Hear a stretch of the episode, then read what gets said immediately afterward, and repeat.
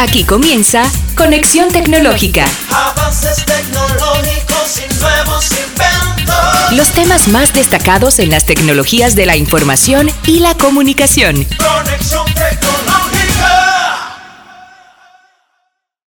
Gracias por estar con nosotros en otra edición de su programa Conexión Tecnológica en este año 2022.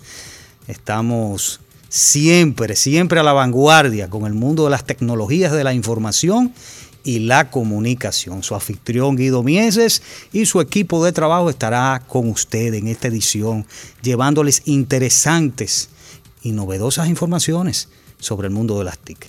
Así que le quiero dar la bienvenida a mi compañero de cada semana, Tomás Hernández. Hola Guido, gracias. Amigas, amigos, muchas gracias por estar con nosotros. Nos vamos a dar junto banquete con las informaciones de conexión tecnológica. Vamos a recordar que estamos en la Super 7, 107.7 FM, como también estamos en los medios sociales. Estamos en el canal también, Canal CTV, Canal 38 de Altiz y 60 de Claro TV y otros medios de cable. Así es, también estamos en las redes sociales digitales, Facebook. Nos pueden encontrar como Conexión Tecnológica RD, también en YouTube, Conexión Tecnológica RD y en Instagram, Conexión Tech RD. Así es, Tomás, y de inmediato vamos a al desarrollo de nuestro programa, las informaciones de nuestro programa. Hoy tenemos un invitado interesante. Vamos a hablar con George Hill, eh, profesional de las TIC, y vamos a hablar en el segmento de tendencias 360 grados de que esta tendencia de la ciberseguridad eh, va a ser importante en el 2022 y vamos a darle un vistazo hacia, hacia ese futuro de la ciberseguridad. Por Vamos- supuesto, porque tú sabes que el crimen siempre está... el A la vanguardia ahí. Sí, está a la vanguardia. Y al nosotros acecho. tenemos que estar preparados para hacerle frente. Así es, vamos a tener a George eh, eh, George Hill, el profesional de las TIC. También vamos a tener otra eh, noti- noticias, el segmento de noticias. Ah, lo que ha pasado en esta última semana, en esta reciente semana. Lo vamos a tener por acá y Vamos a tener eh, noticias interesantes, las noticias que tienen que ver, por ejemplo, con Canon y su escasez de chip que obliga a esta empresa japonesa a enseñarle a sus clientes a cómo usar tintas no oficiales en sus impresoras. cómo cambian las cosas. Por otro lado, tenemos que ordenan a la Europol eliminar datos no vinculados con delitos en Bruselas. Interesante estos, estas noticias y en el segmento, un segmento interesante, tecnología a la carta. Ahí vamos a hablar, Tomás, de este evento, de esta feria que se celebra cada año y vamos a mencionar los productos más destacados del el CES 2022. Consumer Electronic Show. Así mismo es. Así que un banquete tenemos hoy en Conexión Tecnológica. De inmediato vámonos a las noticias más relevantes de la semana. Noticias en línea en Conexión Tecnológica. Ordenan a Europol eliminar datos no vinculados con delitos en Bruselas. Europol es una agencia que eh, opera ya en la Unión Europea, en los 27 países, en ese bloque, contra el crimen eh, organizado, toda clase de crimen. Bueno, pues el organismo de control de protección de datos de ese bloque de países le ordenó a esta agencia, la Europol, que borre la información relacionada con personas que no tengan un vínculo comprobado con el crimen. Este supervisor europeo de protección de datos dijo que Europol fue notificado en enero de este año sobre una investigación que comenzó en el 2019. Como parte de la investigación, el supervisor europeo dijo que reprendió a la agencia Europol hace dos años por el almacenamiento continuo de grandes volúmenes de datos, lo que representa un riesgo para los derechos fundamentales de las personas. Dicen también que Europol ha introducido desde entonces algunas medidas, pero no ha cumplido con las solicitudes para establecer un periodo de retención de datos apropiado. Eso significa que Europol conservó esos datos durante más tiempo que el necesario.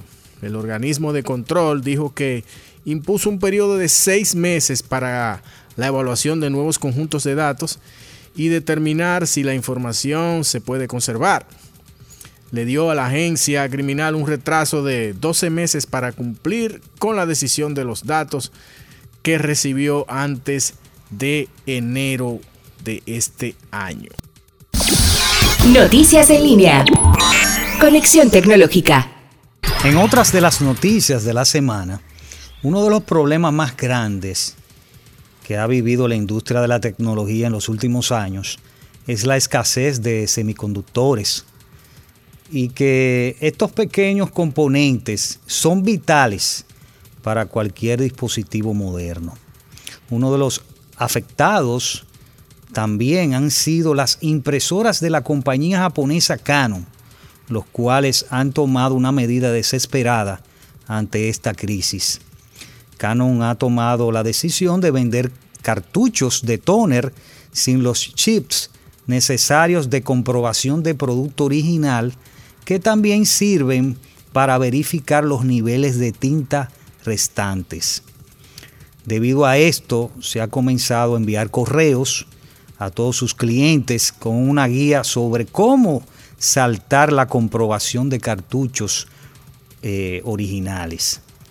La compañía también explica que esta medida se ha tomado hasta que el suministro de semiconductores vuelva a ser normal y que estarán vendiendo los cartuchos de esta manera para que los clientes o sus clientes no puedan dejar de trabajar con sus impresoras. Ella indica, Canon, que no debería haber ningún impacto negativo en la calidad de la impresión, ya que el único componente faltante sería el chip de comprobación y el indicador de cantidad de tinta. La lista de impresoras afectadas, la guía de cómo saltarse, la comprobación y qué hacer para continuar usando el software de Canon, usando tintas no oficiales, eso han sido publicadas esas, esas guías en su página web. Si bien habrá algunos inconvenientes de uso, pero es la medida que la compañía ha tenido que tomar ante la crisis de semiconductores. Un problema que no se sabe o que no parece que va a acabar pronto. Asimismo, compañías como Lexmark, Epson, Epson eh, está también con esta situación y están tomando medidas ante esta crisis de suministro de semiconductores. Esta fue una de las noticias de esta semana. Ya ustedes saben, eh, la escasez de chips obliga a esta empresa, no solamente a Canon, sino a otras, como le había mencionado, a enseñar a sus clientes a cómo usar tintas no oficiales en sus impresoras. Así que después de la pausa ya venimos con el segmento Tecnología a la Carta y vamos a hablar sobre esta feria tecnológica bueno, de los productos más destacados que tuvieron, que tuvieron su sensación en, la, en esta feria eh, interesante de cada año, el CES 2022, en esta edición del año 2022, que se efectúa a principios de este año. Así que después de la pausa, venimos con este interesante segmento. Ya regresamos, Conexión Tecnológica. Tecnología a la carta en Conexión Tecnológica. Bienvenidas, bienvenidos amigos oyentes al segmento Tecnología a la Carta y hoy les vamos a presentar unos los productos que entendemos nosotros que han sido los de mayor impacto en el show de CES 2022, en el Consumer Electronics Show que se celebró a principio de este año 2022. Así mismo es, eh, Tomás, y este, esta feria, eh, feria de innovación tecnológica eh, más importante de- del mundo, dicen, dicen los expertos. Eh, su primera edición fue en 1967, hace unos añitos, y ya se ha consolidado como, como eh, la, más importante de, to- de todos los años, de las ferias de innovación. Y desde la demostración del el mouse del, de- del computador en 1968 hasta la presentación de robot ahora en el 2022. Así que este evento, como tú habías dicho, eh, se ini- inició en, a principios de año y vamos a ver, bueno, eh, eh, hubieron o hubo más de 2.000 expositores, aunque eh, algunas marcas se hicieron ausentes a lo último, como Microsoft, como Facebook Ah. y, y el metaverso famoso oh. también, aunque hay unas novedades interesantes del, del Sí. metaverso y, y vamos a, a mencionar, a difundir los productos más llamativos en este año. fíjate. Hay muchos, Sí. pero recogimos algunos, ¿verdad? Algunos, Imagínate, dos mil expositores. Ya tú y cada sabes. uno que lleve cuatro. Son ocho mil. El sede fue en Las Vegas. Tú sabes que en Las Vegas, sí, mira, Las Vegas, había, sí. había una, para retomar históricamente, una de las, de las ferias tecnológicas, eh, hablando por los años 80, por ahí, Condex. No sé si tú la viste mencionar mucho. La feria No, era- yo no había nacido. No, no, ¿qué pasó? Eh, Condex, así Sí, mismo. Incluso yo participé una vez en una de las ferias de Condex en, Las Vegas precisamente. Pero esta, el CES, interesante y vamos a ver, vamos a mencionarle eh, a los amigos que nos están escuchando y viendo algunas de las de los productos más llamativos. Bueno, hay unos lentes ahí desarrollados por una corporación que se llama Within, que son para interactuar en el metaverso. Within, una compañía dedicada al desarrollo de tecnologías oftálmicas y sistemas mecánicos biomicroelectrónicos, se presentó este año con su acercamiento a la inmersión en la realidad virtual con unos pequeños lentes de contacto.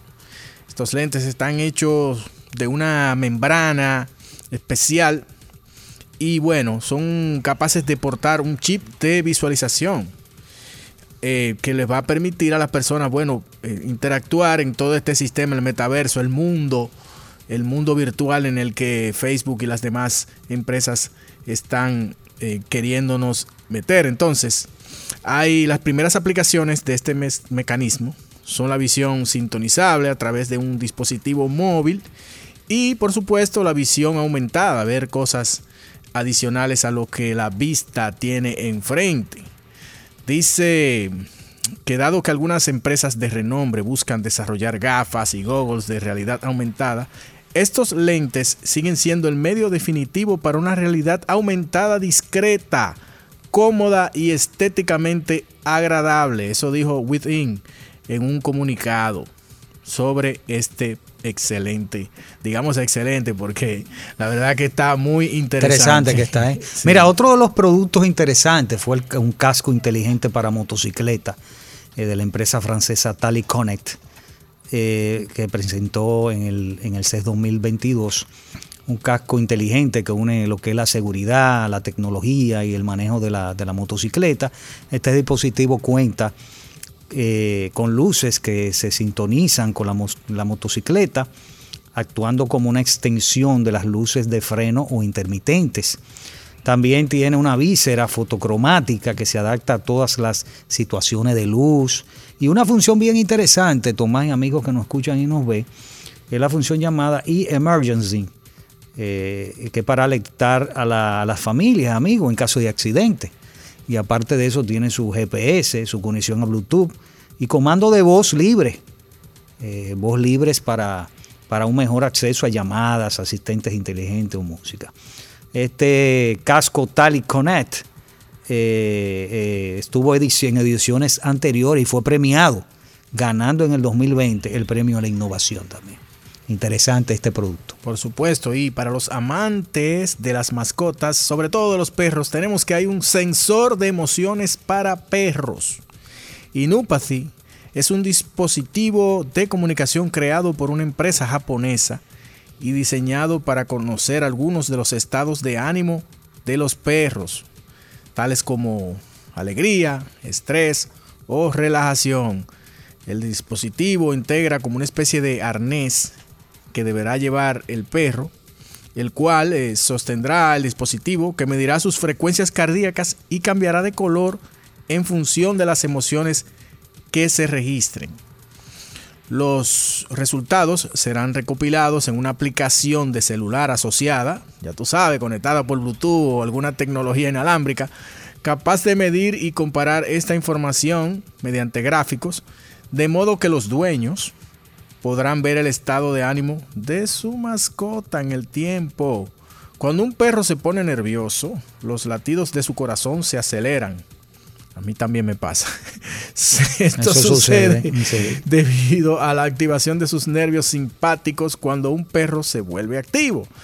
Hemos descubierto los sentimientos de los perros con más detalle al estudiar y analizar los cambios en los latidos del corazón de los perros. Así dijo la empresa a través de su página web. Interesante esta novedad eh, que trae CES 22 eh, dentro de otras novedades, el auto que cambia de color, BMW, una de las marcas, eh, o la industria automotriz estuvo presente en una de las presentaciones más destacadas, fue la tecnología, por ejemplo, de, BMW, el e-Ink de esta marca, y, fue el, en el modelo, el BMW iX eh, Flow, cambiando de color negro y blanco, o sea que el auto cambia su carrocería o su envoltura corporal, vamos a decir así, que es una tecnología que se utiliza como esa envoltura corporal que cuando se estimula con señales eléctricas utiliza tecnología electroforética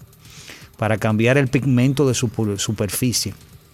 Ese pigmento, esos pigmentos utilizados para este proceso, se encuentran eh, cargas positivas para el color negro y cargas negativas para el blanco de modo que las señales eléctricas que se envíen mediante la activación de un botón determinarán el tono del auto, si es negro o blanco. Interesante esta novedad de la industria automotriz de BMW.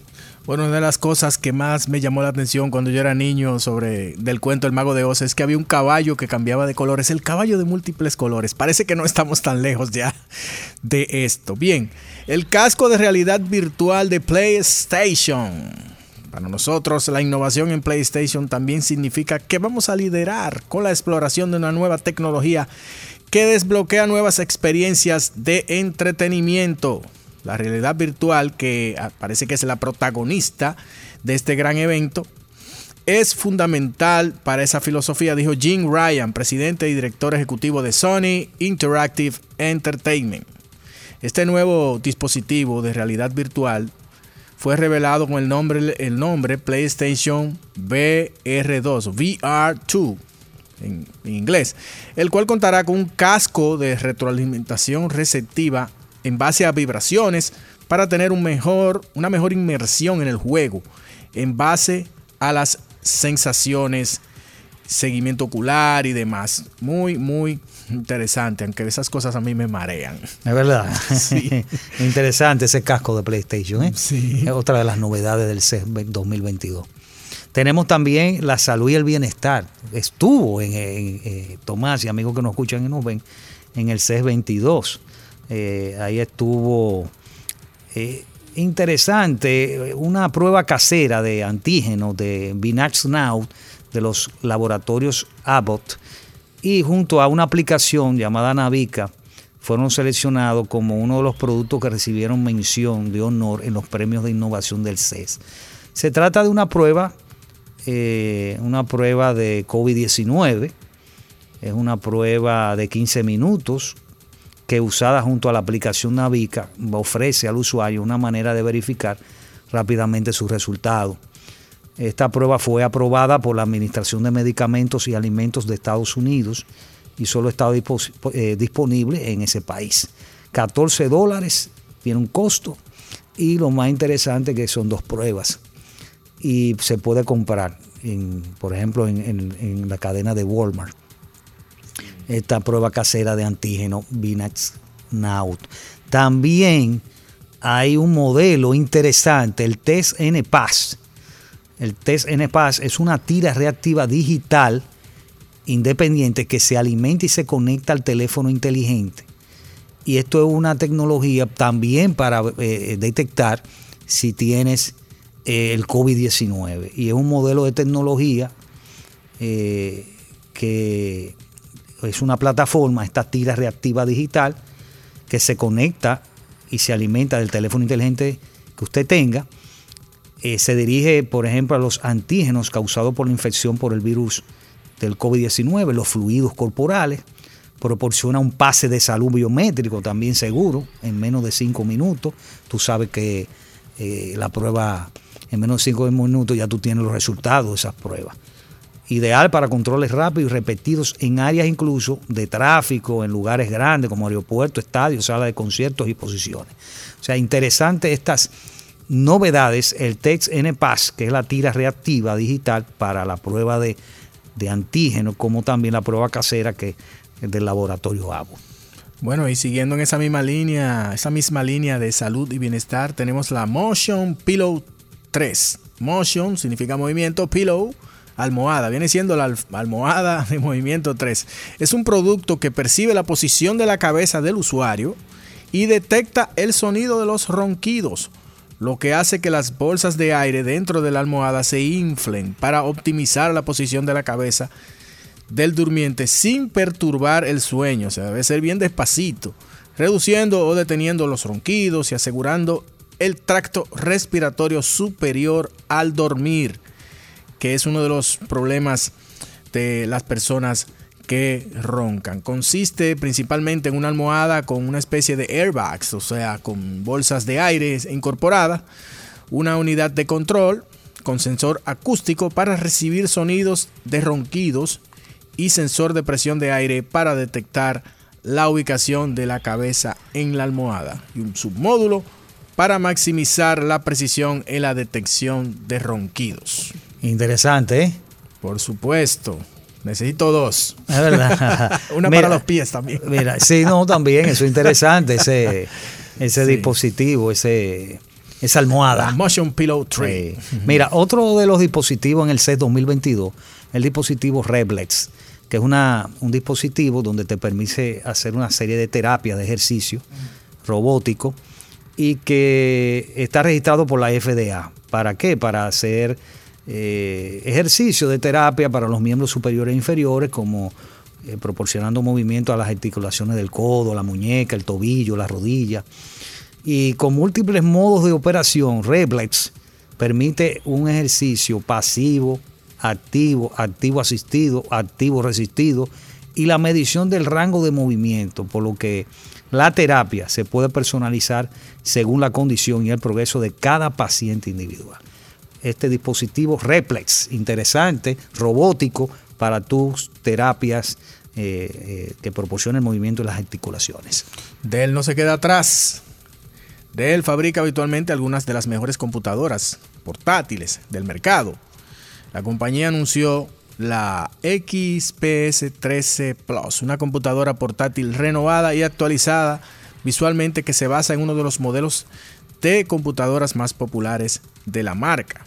Más allá de su CPU Intel Core de decimosegunda generación, este, esta versión, este nuevo computador, tiene un diseño refinado y minimalista, lo que está muy de moda. Por ejemplo, su teclado tiene un perfil mucho más bajo, su panel táctil está oculto dentro del reposamuñecas y las teclas de función ahora son una fila de botones táctiles capacitivos, como las pantallas de los teléfonos. Pero bueno, es, es una de las cosas eh, que veo interesante, una computadora con un perfil sumamente Robusto, y la X, Sí. que son modelos XP, XPS, eh, siempre fino, de la marca Sí. de él. Mira, eh, también los televisores no quedaron atrás. Por ejemplo, LG nunca se pierde estos eventos y lanzó eh, el LG G2 de, no- de, de una de pantalla 97 pulgadas, un televisor OLED 4K, el más grande del mundo, con esta 97 pulgadas, brinda la mejor experiencia sensorial realista a través de esta pantalla OLED ultra grande. El G2 se transforma en, una en un impresionante lienzo digital cuando se apaga. Cuando no está en uso, su pantalla grande puede mostrar imágenes, puede, esas imágenes pueden ser desde pinturas icónicas y obras de arte hasta paisajes pintorescos y monumentos famosos. Bienvenido también a LG, LG, el G2, 97 pulgadas. Bien, en términos de audi- audio- auriculares y audio personal, el nuevo altavoz sin pa- pantalla Hooky 2 Bluetooth es el primer reproductor de música para niños con transmisión de música y audio, audiolibros de Spotify. Cuenta con la tecnología Toy Touch habilitada para NFC o Near Field uh, Communication, patentada por Hooky, que permite a los niños usar figuras o fichas para operar Hooky sin necesidad de pantallas ni supervisión de los padres. Guiado por los principios de educación Montessori. Ahí están los Montessori. El galardonado Hooky se conecta a través de Wi-Fi y Bluetooth, lo que ayuda a los padres a empoderar a sus hijos para que desarrollen la creatividad y la conciencia emocional a través de su propio acceso a una amplia gama de canciones, música, historias preseleccionadas y ahora a menor costo, más rápido y más liviano. Bueno, estos fueron estos productos interesantes. Eh, bueno, hubo más productos. Eh, Samsung también lanzó hay un que ellos no le llaman proyector, le llaman de otra forma, eh, un proyector que se autoajusta a, la pantalla o al, sí, a la pantalla que tú quieres proyectar. Interesante, minimalista, es pequeño y ese Samsung también lo, es una de las novedades, como también tecnologías wearable de muchos, de muchos dispositivos, de muchas marcas, y inclusive una, una wearable de, de, perro, que fue una, una, tecnología de detección de radar, micro, se llama microfisiológica, sin contacto para monitorear salud de las mascotas de las mascotas. Esto es un paquete de sensores que monitorea continuamente los parámetros de salud de, de la mascota, incluyendo la frecuencia cardíaca, la respiración, la actividad para identificar su estado de salud a través de una operación fácil de usar. El iPad Wear, eso es el producto de donde se puede integrar este en, un collar. Tú lo puedes poner un collar o un colchón para la mascota y proporcionando notificaciones o alerta a través de una aplicación móvil. Eso tiene una, una aplicación para detectar cualquier anomalía esto es un producto también que puede ayudar en refugios de animales u organizaciones de rescate para realizar un mejor seguimiento de las mascotas abandonadas o descarriadas. Interesante producto, innovador en el CES 2022. Así que estos fueron los productos eh, más llamativos, ¿verdad? Eh, Tomás. 2022. Eh, de esta feria tecnológica. Vamos a ver qué se espera el próximo CES del 2023. ¿Y cuándo tendremos estos productos ya en línea para empezar a ponerle la mano? Eh, sí, y probarlo. Así que ya ustedes saben, este fue nuestro Tecnología a la Carta. Tecnología a la Carta, que es la tecnología de CES, de esta feria de innovación tecnológica, que se es un evento que cada año a principio le ofrece diferentes productos innovadores. Así que después de la pausa ya venimos con nuestro segmento Tendencias 360 grados y George Hill, profesional del área de las TIC, hablarnos sobre el futuro de la ciberseguridad en el 2022. Quédese con nosotros. Ya regresamos. Conexión Tecnológica. Cambios, avances en conexión tecnológica, tendencias 360 grados. Continuamos con nuestro programa Conexión Tecnológica y ahora nuestro segmento Tendencias 360 grados. Tenemos la grata compañía del profesional de área de las TIC, George Hill, que está con nosotros y que vamos a compartir, vamos a dialogar sobre una de las tendencias que va a tener el 2022, que es la parte de ciberseguridad que va a estar en el tapete. Y ya que el 2021, Tomás, ha sido un año turbulento, un año eh, en el que aprendimos a vivir ajustándonos a una nueva realidad pandémica y que en estos momentos es perfecto para hablar sobre las predicciones de ciberseguridad para este año 2022 y por eso tenemos aquí a George Le vamos a dar la bienvenida. Por supuesto, bienvenido. Sí, muchas gracias, muchas gracias por, la invitación. Y bueno, aquí estamos a las órdenes. Mira, tú sabes, eh, ya entrando en materia, tú sabes que en los medios eh, los minutos eh, son, son cortos a veces y hay que aprovecharlo. Mira, y en este 2022 yo creo y tú me vas a eh, corroborar, de que el trabajo desde casa va a seguir eh, eh, continuando por la pandemia y que también esto va a incidir en oportunidad para que, en una oportunidad para que esos atacantes continúen y comprometan eh, eh, que las empresas comprometan esas redes corporativas porque están y, tienen, tienen que llevar a cabo una serie de que luego hablaremos de eso una serie de, pautas para, para, estar seguros de estos eh, atacantes que incluyendo para, que utilizan ingeniería social para obtener algunas credenciales y ataques a gran escala contra esos servicios corporativos, porque tienen alguna debilidad debilidad en los servidores, que quizás estén mal Claro, claro. No, sí, definitivamente es una tendencia que vino para quedarse. O sea, la, entrada del COVID en el, en el 2020, en el 2020 eh, creó un cambio radical en el ambiente de tecnología y que obviamente impactó la, la ciberseguridad, sobre todo con el movimiento de la fuerza laboral hacia las casas. Hoy día que ya se está retornando al trabajo, pues ya el ambiente, se pueden ver tres ambientes. El ambiente tradicional en la oficina, el ambiente híbrido y el ambiente totalmente pues desde la casa. ¿Qué pasa? Acá hay una, dentro de esta tendencia hay una realidad que no podemos evitar y es que los ciberdelincuentes siempre andan detrás de donde está el dinero. ¿Y dónde está el dinero? En los servidores centrales, en los recursos centrales de las empresas. Entonces eso los convierte en un vector de ataque muy interesante. Ahí hay varias eh, consideraciones eh, que se hacen y es que hay dos conceptos que son buenos discutir. Uno es la superficie de ataque y es que el delincuente busca acceder para sacar provecho y el vector de ataque. El vector de ataque es la forma como lo va a hacer. El trabajo en la casa representa una serie de vectores de ataques diferentes de un ambiente totalmente controlado que hay, existe dentro del perímetro de la empresa. Entonces, ¿qué, ¿cuáles son las consideraciones ahí?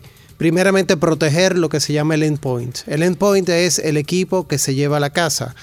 Normalmente las empresas deben tener control de esos equipos que el software que se coloque ahí sea controlado desde la empresa, que no permita la introducción de datos desde ningún dispositivo, ya sea memorias USB, discos externos, ese tipo de cosas, y que las versiones de sistemas operativos y demás componentes del equipo esté siempre al día. Actualizada. Esté siempre, siempre actualizada. Que es una de las recomendaciones que se dan. Exactamente. Porque, porque una, eh, una de las vulnerabilidades que puede tener eh, un servidor, por ejemplo, un equipo que esté desactualizado, es eh, aprovechar esa vulnerabilidad de esos atacantes. claro que sí, claro que sí. No, y definitivamente ese es el, vector ahora mismo por excelencia dentro de esta situación.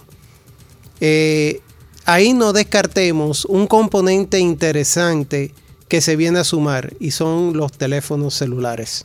A los dispositivos móviles. Los dispositivos móviles. Que están expuestos a ataques. Que están también, eh, eh, son eh, objeto de ataque y que también existen tecnologías como son los, los Network, Access Controls o NACs que permiten controlar el, el acceso de dispositivos que sean validados por la empresa a sus redes. Sí, así mismo es y que estos dispositivos móviles están expuestos a ataque y recuerda que tienen fuertemente, están relacionados fuertemente con la popularidad de esos dos sistemas operativos como el iOS de iPhone y el Android. Y que también eh, los móviles están expuestos porque son la parte de la portabilidad de los de las de las personas, de los usuarios y, y por ahí camina muchos datos personales. Eh, eh. Sí, entonces también eso, eh, la tendencia ha sido que las empresas tengan que invertir más dinero en el sentido de que el dispositivo, para tú poder garantizar que tus empleados, eh, su dispositivo cumplan con todas las políticas y demás, tú tienes que entregarle un dispositivo. Por lo general, ¿verdad? no el dispositivo de, no es tan fácil el bring your own device. Sí, es sí, una exacto. que es una opción, no es tan fácil tampoco, porque quizás el, el dispositivo que, que tenga esa persona, no necesariamente el sistema operativo que tenga, eh, soporta ciertas, qué sé yo, estándares o lo que sea que la empresa quiera. Entonces, pienso yo que la empresa cada vez gasta más porque tiene que entregarte un dispositivo, ¿no? Sí, no, y inclusive hay casos en los que puedes usar tu propio dispositivo, pero el mismo debe estar validado desde la empresa. Entonces, ¿qué pasa? Ahí tienes que sacrificar algunas funcionalidades propias que tú harías con tu propio teléfono porque debe cumplir con ciertas políticas centralizadas que están en la empresa. Sí, no permitir, por ejemplo, instalaciones de terceros. A veces, Exactamente. instalaciones de terceros. De, y más que esos Play Store, eh, de, tiene muchísimos malware. Por ahí. Exactamente. Por Eh, efecto- tuvimos un problema eh, el año pasado con eso, con los Play Store y, y precisamente por los malware que, por las instalaciones de terceros que trae- traen, o sea, se infectan a esos dispositivos. Sí, mira, por efecto de la pandemia también ha habido un número creciente de servicios médicos que han migrado al mundo digital, ¿no? En- ya los pacientes están más, están pendientes de recibir notificaciones, deben estar conectados, entonces hay, hay probabilidad de que eh, se le haga un phishing con, por correo y a la- está más la gente expuesta y me, me preocupa, por ejemplo, la gente mayor, por ejemplo. con esos datos médicos. Con- sí, Eso sí. datos sufrió mucho el, el- el- el año, bueno, todavía y va a estar, y seguramente va a seguir estas acciones eh, de estos atacantes de, de- de utilizar el phishing, ¿verdad? Eh, para como, como mecanismo técnico de, de robo de, de ese robo de, de- de información a estas personas, a estos usuarios que, que tienen su y a los y a los mismos eh, médicos y, y también los hospitales que tienen información, tienen servidores. La tendencia debería Exacto. ser a, a desarrollar mayor conciencia en, en estos Sí, sí, hay, hay varias cosas ahí. En el caso de los hospitales, como todos los sistemas, mientras más complejos son, más vulnerables, normalmente. Y sobre todo que mientras más se amplía la cobertura de sistemas dentro de los hospitales, es decir, que vamos teniendo información y esta información a la vez es más valiosa, pues es más atractiva para los atacantes. Entonces, ¿Cuál es el, el- el- el- tema en el hospital? Es exactamente el mismo que una empresa normal. Y el phishing, por ejemplo, que si vamos a enfocarnos ahí, es un vector de ataque. Y es uno de los vectores de ataque más atractivos porque puede, se- puede llegar, como llega una persona, es mucho más fácil de, eh, de convertirlo en vulnerabilidad y que sea realmente explotado por, un- por, un, por un usuario. En ese sentido, hay varias alternativas. O sea, existen eh, herramientas para, para phishing, para control de phishing, que inclusive educan a los usuarios Simuladores. hacen simuladores de phishing para, para que los usuarios se eduquen en cuanto al uso de phishing y la empresa a la vez pueda hacer auditorías periódicas sobre la cultura de- del, correo en sus empresas, pero también del otro lado existe la parte de lo que se llaman sandbox. ¿Qué pasa? Muchos de, los ataques de phishing vienen embebidos dentro de archivos. O sea, viene un archivo de Excel que tiene una macro que a la vez tiene un, malware eh, dentro de la macro. ¿Qué pasa? Cuando ese archivo llega al sistema que lo valida un antivirus, pues lo ve correcto. Entonces, ¿qué pasa? Cualquier, y lo que hace el sistema de sandbox es que cualquier irregularidad lo lleva a un sandbox, a una caja donde lo explota. En esa caja tiene un ambiente simulado de la realidad, ve cómo se comporta, si se comporta bien, pues lo marca como correcto, si se comporta mal, lo etiqueta y lo firma como malware. ¿Por qué es importante la firma? Porque a partir de ahí, este archivo, cualquier, cualquier ot- otro intento de ataque con ese tipo de, archivo, pues va a estar ya identificado. Así que funcionan los, los, vi- los antivirus y muchos de los sistemas de seguridad. Pero más importante que eso es que esa información viaja a los, a, lo- a lo- a los cerebros centrales de los sistemas de seguridad y se distribuye en el mundo. Por eso es que es tan importante las actualizaciones en todo lo que son componentes del sistema de ciberseguridad. Tú mencionaste algo y es la consolidación de un sistema de educación de, de la parte de la ciberseguridad, tanto para las personas individuales como para...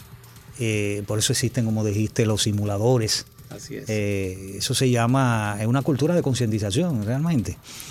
Y estos software te permiten hacer simulaciones de ataque donde tú ya, ya por cultura te- tú vas a saber quién te está atacando. ¿sí?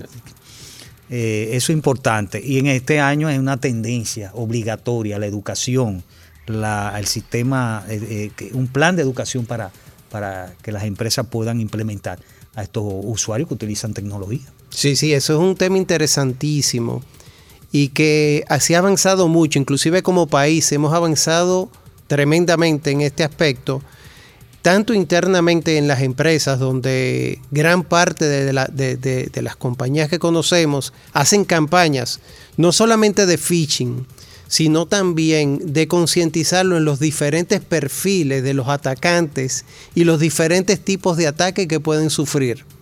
Y ya también el personal obviamente está mucho mejor preparado en ese sentido. Pero por el otro lado, también se está generando una cultura de ciberseguridad de profesionales de ciberseguridad. Y eso que hacen falta. Sí, todavía. sí, no, Sí, o- o sea, falta de hecho- muchísimo. de hecho, es en uno Latinoamérica es uno de las de los de los de la vamos a decir de la solicitud. bueno.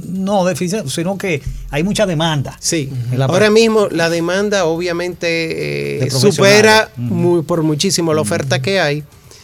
Eh, Y ya, pero, y ya las empresas están tomando conciencia, exactamente. que es lo más importante. Sí, es que no, tú y- debes tener un profesional de ese. Y por ahí- unidad, hay creado unidades de, de, de, de- de ciberseguridad, departamento. Claro, y por ahí empieza todo, porque ya hay puestos de trabajo, eso motiva a que los jóvenes que vienen subiendo lo exijan. Y ahí tenemos, por ejemplo, eh, varias universidades, desde el ITLA, tengo el caso, de, por ejemplo, de UTESA, Ucamaima, eh, quizás se me queda alguna, donde tiene, ah bueno, Intec también, Eh, Uni- Unicaribe, Unicaribe también. tienen buenos, excelentes programas de ciberseguridad. Así es. así es. Por otro lado, también hay una cultura de ciberseguridad muy importante en las empresas. Y de hecho, eh, si ustedes se pueden dar cuenta, los sectores nacionales están creando bloques donde ellos mismos se están protegiendo. Por ejemplo, la banca, el mismo Ah, sí, gobierno. sectores, eh, sí, se están, se- eh, eso es por sectores.